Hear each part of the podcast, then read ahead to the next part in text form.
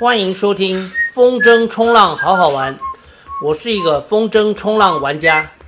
这个节目是用来分享好好玩的风筝冲浪运动，以及我生活当中的小故事。花花对不对？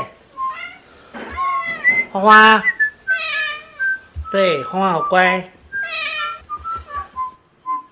大家好，这一集的主题是会喘、会酸、会流汗。之所以会想要制作这一集的原因，是我每天早上在河边跑步的时候，看到太多的老人以为自己在运动，但是都不知道那是完全没有效果的运动啊。我们都知道一句话：“取法乎上，得乎中；取法乎中，得乎下。”意思就是说，在设定目标的时候，定高标准，最后的结果会是普普通通。但如果一开始定了目标是普普通通，那结果就会是不及格。这个道理应用在以锻炼身体为前提而去运动是非常恰当的。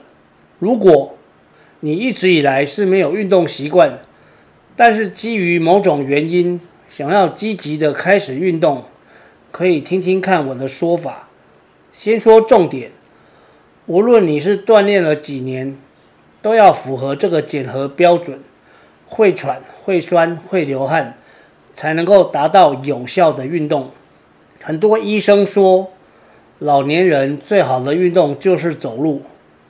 这句话本身就非常的不科学。老人有很多种啊，有一些根本没有办法走路，甚至需要拄着拐杖，或者更严重的要坐轮椅。然后还有一些稍微好一点，但是他们走起路来会觉得有点辛苦。不过，对于走路会有点辛苦的老人，这句话“走路是最好的运动”。用在他们身上就是对的，百分之百正确。因为运动要用来锻炼身体，就是要有点辛苦。天下没有白吃的午餐，这句话用在以运动来锻炼身体也是正确的。在你们的身边，一定会有一些老人，每天跑步，甚至马拉松都完成了一百场以上。这对他们来说，走路是最好的运动。就一定是错的啊！可见老人或者说是中年人需要做什么强度的运动，这其实是具有很大的个别差异的。在现在这个年代，想要说一句话放诸四海皆准，其实是非常不容易的，因为个别差异太多了，也太大了。会喘、会酸、会流汗这三个指标。就是很适合想要持续运动的人需要关心的，尤其如果想要借由运动来获得健康的话，更应该要在每一次的运动当中，用会喘、会酸、会流汗来检核自己当下的运动是否具备足够的强度。强度没错，运动的强度决定了一你会不会在运动当中猝死，可能太强。也决定了你的运动是不是有效果，或者是完全没效。我们一个一个来说。首先是喘。我以前常常跟学生说，跑步是一段跟身体对话的过程。跑步是一段跟身体对话的过程。后来我把这句话扩大解释，变成所有的运动都是跟身体对话的过程。为什么要跟身体对话？因为我们的身体对于当下的运动强度会有一些讯息出来，这些讯息每一个都很重要，而会喘、会酸、会流汗的喘，就是一个最重要的讯息。运动当中会喘是必要的标准，如果完全不会喘，那这个强度太低，但也不能喘到吸不到空气，喘到无法呼吸。最佳的强度是有点喘。但不会太喘，而这个喘是可以说话。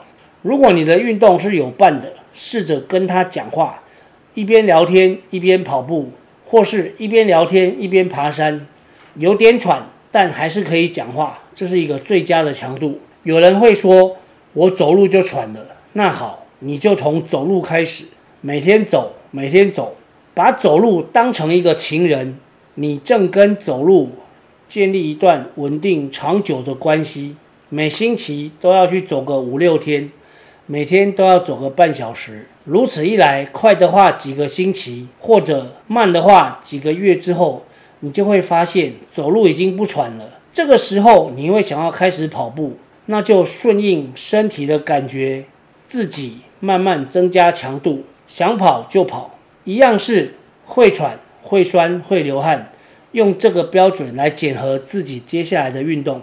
前面说的是喘，接下来说酸，酸的部位。就是主要的作用肌群，这得看你的运动是跑步还是游自由式。跑步要酸的应该是腿，这没有问题。自由式虽然腿也会酸，因为要打水，但主要还是手酸。最后是流汗，为什么要强调流汗呢？人类是哺乳动物里面少数会流汗的物种。大概在十几二十年前，有一本书叫做《天生就会跑》。Born to Run 里面提到了我们的祖先很会跑步，而且是利用跑步来集体狩猎。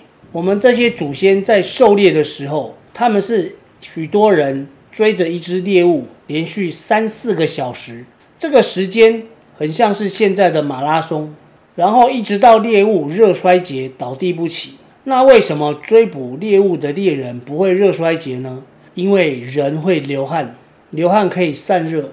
只要在过程中适时的补充水分，人类是可以持续的跑步好几个小时而不会倒下来。我记得我跑过最长的马拉松，我跑了七个小时，也没有休克，因为中间都有水站可以补充水分。所以人类是可以流汗，这是一种恩典啊！只要你运动，流下大量的汗水，基本上不太会生病的。说到这里，不管你信不信，运动流汗的养生效果。反正我是信了，而且我持续了快三十年。我的跑步习惯是从一九九四年开始，那是退伍后的隔年。如果可以，我就是每天跑，每次至少五公里。